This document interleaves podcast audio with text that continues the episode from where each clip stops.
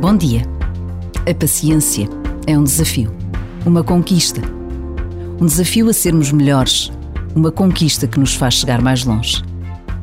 Exercitar a paciência na rotina dos dias, na dinâmica das relações, na opção de esquecer e perdoar, pode e deve ser uma opção diária.